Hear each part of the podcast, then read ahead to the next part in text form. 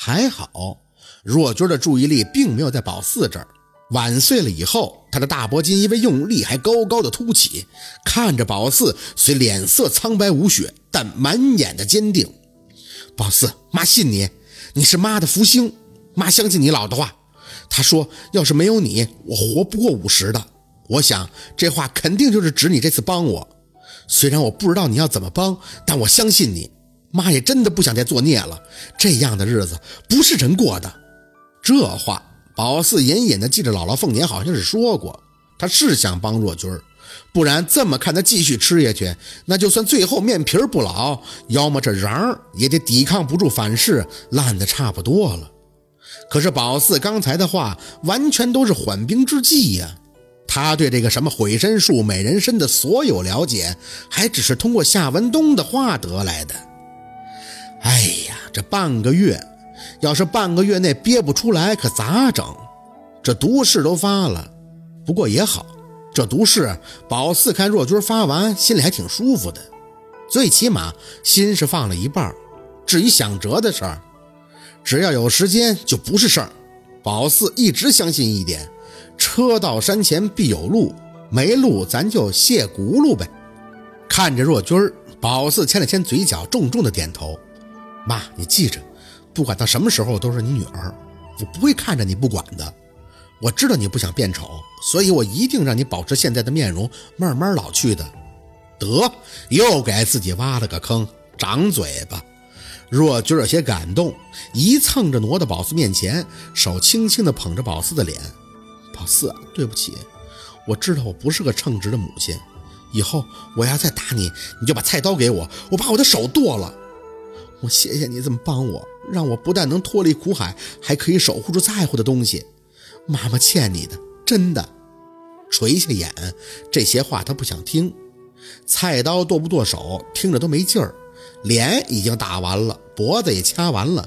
对于宝四这种事后习惯给人舔枣的人，自己是不爱吃的。事实上，他对他脸的这种在乎，在宝四看来都是病态。胖点怎么了？脸浮肿怎么了？何必给自己折腾到这份上呢？宁愿吃人胎，也不愿意让自己烂死。也就是说，为了这张脸，死都不怕，但是怕丑。就算是帮他，也理解不了。真的，如果女人都像他这样在乎外表，怕胖怕丑，那白山村那儿大舅妈那种咋还活得劲儿劲儿的？那横看成岭侧成峰了，都不早就该自绝于人民了吗？心呀！若君的心妥妥的已经扭曲了，或许一开始只是单纯的追求美，留住夏文东，但日积月累的，就跟那整容上瘾了似的，照镜子就乐呵，初心啥的全都忘了。默默无言了一会儿，若君就去拿冰箱里的保鲜盒，放到包里以后，深吸了一口气，朝宝四开口：“哎，你同学要化了，我得晚上趁着没人注意，好把这胎儿送回他肚子里。”你跟我一起去看看吗？宝四摇摇头，只说了四个字：“我相信你。”其实想去，但是身上没什么劲儿，而且呢，也觉得没必要。他这毒誓都发了，宝四的小院也都给他许完了，他真没必要再吃了。等于是告诉他，信宝四就能让他保住脸，在地心引力的作用下慢慢的变老。注意是慢慢。若君应该还想着，他要是多保养啥的，可能还能再慢点毕竟四五十岁还风韵犹存的女人有的是，也不是一夜之间就老得吓人呀。所以他要是再吃人胎，那不就纯诅咒自己不识相了吗？若君点头，一双不再流泪的眼睛看着宝四，仍旧满是感恩。他没忙着直接走，而是先把地上的碎石片给收拾了收拾，倒进垃圾桶，才轻轻的张口。那我去了啊！我的屋子你别帮忙收拾了，太累了。等我明天找人吧，把那个暗柜给拆了，这样屋里还能宽敞点。你要是想住我那屋，咱俩换行吗？不用，我住这都习惯了，帘一拉，一室一厅，挺好的。若君还是点头。宝四起身送他到门口，出去的时候，他又伸手摸了一下宝四的脸。对不起啊，宝四不在乎的笑笑，嗨，没事你快去吧。童倩倩的事弄利索了，咱们就都轻松了。若君嗯了一声，出门下了两节台阶，还是回头说了句：“谢谢你。”宝四，你真是我的福星。宝四站着没动，能做的就是用力的牵着嘴角。听着若君踩着楼梯下去，关上门，第一个反应就是去刷牙。对着镜子，宝四不想看里面那个顶着半张猪头脸的女人，牙刷拼命的在唇齿间移动，脖子也都是指印子。这扯不扯？你说，还真不能跟人打架，不然打没打得赢，外边人都得以为是被揍了。前后刷了四五遍，再哈气，还感觉有股说不出来的死味儿。可也不能再刷了，牙花子都要刷出血了。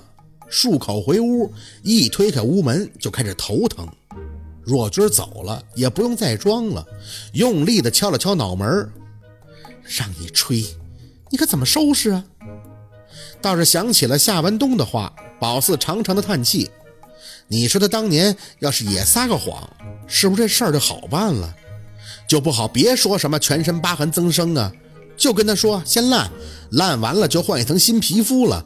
就不信若君不配合，只是想想就开始摇头，白费。就他那性格，肯定得自杀。完了，一边收着倒在床上的东西，一边摇头。这回这招要是真想不出来，那就请等着跟若君一起粉身碎骨吧。哎，收到首饰盒的时候，手顿了顿，打开看看那个佛头吊坠，合计了一下自己现在这个前虚后阴的身体，也不知道得养几天，拿出来直接戴到了脖子上。最起码像那种爷爷似的那种意外，得稍微的屏蔽一下，不然是真难受啊。反应迟钝的要命，分分钟要晕。佛头吊坠热热的，很舒服。宝四躺回床上后，还满满都是心神不宁，感觉刚才的事儿像是做梦一样。闹也闹了，哭也哭了，差点童倩倩那孩子还让自己给造了。还行，管怎么结果，暂时看来是控制住了。闭上眼，默默的祈祷。哎呀，姥姥啊，你们显显灵吧。告诉我咋办吧，不然我只能回家找舅姥爷了。哎，真心的觉得，就我妈这样的，要是再多给我来俩，我妥妥的就得英年早逝了。别吃人胎了，把我吃了吧。这一觉睡的是天昏地暗，入梦很快，跟以前一样。宝四都很清楚自己在做梦，只是这个梦做得怪。他独自一个人走在个乌漆麻黑的路上，耳边像是有人声在引导他，但是气若游丝，听不清楚，就这么稀里糊涂的走。不一会儿，就走到了一个岔路口那里，有点懵，用力的辨别着声音：“去哪儿啊？谁在跟我说话呀？”正在自言自语着呢，有一记笑音传了出来：“姑娘，你咋在这儿啊？”宝四愣了一下。很突然就看见了身旁出现的一个老头，笑么滋儿的，稍微有点眼熟，但一时间没认出来。爷爷，您认识我呀？他哈哈一笑，哈 哈当然了，你楼下的忘了？我楼我楼下的，那您怎么在这儿啊？他手随意的指了指宝四身后的岔路，我要去庙啊，住大殿，等早上我儿子要给我送饭来了，我还要谢谢你呢。谢谢你帮我进门，还让我看见我小孙子了。说实话，我都不知道我发生了啥事儿了。要不是刚才路上看见两个也要去住庙的，我还纳闷我咋进不去屋了呢？懵啊，没人领着就是懵。住大殿，宝四愣愣地看着他重复：“这不是人死了头三天要干的事儿吗？住庙等入籍，子女早晚去庙送江水，就是送饭呀，然后烧大纸。”爷爷，那您是不是要在庙里等着你儿子给你送马呀？然后骑着马就踏上黄泉去走七关了？是啊，他大大方方地看着宝四，笑的是满脸的褶子。我等着他给我送完住店钱，给我送大马。对，还有童男童女呢。到时候啊，我就上路了。你别看我腿有点疼，其实啊，我也没遭罪。人都说羡慕我这样的，岁数大了还没吃苦。我刚才看见一个，那自己都说自己是解脱了，遭不完人间之罪呀！宝四咽了下唾沫，他娘的，这是走到哪儿来了？不会那么点背，劳累过度猝死了吧？爷爷，那我不知道我怎么到这儿来了，我是不是也跟您一样啊？你哪是跟我一样啊？他还有些不高兴地看着宝四，年轻轻的，路长着呢。我大老远啊就看你蒙蒙圈圈在这瞎晃了。我们能看着你，你要是想看我们，得看我们乐不乐意。合着他是故意现身的呗？宝四也没多想，既然都是熟人，那不明白的也就只能问他了。爷爷，我就在家睡觉呢，不知道怎么就到这儿来了，耳边有动静，但是我又听不清。有动静？他皱了皱眉，走到宝四身前。嚯，这冷，但是挺怪的。宝四看他不像是在听，像是鼻子一紧一紧的在闻。妈呀，这声儿是小，是要告诉你啥呀？宝四来精神了，是吧？是要告诉我什么呀？他拧着眉，又鼻子紧了半天，随后才轻轻的摇头开口：“哎呀，你走错路了，赶紧往回走吧，这不是你来的地儿。待时间长了，别回不去了。”哎。宝四有些急，爷爷，您还没说是要告诉我啥呢？他一脸严肃，手则在宝四胸前空气处抓了一下，随即往他来时的路上一扔。你回头走，想要告诉你这个事儿的，在路上都能看着，但脚步别停啊，就走，知道吗？一直走，见着光亮冲出去就好了。宝四连连的道谢，谢谢爷爷，我这就回去。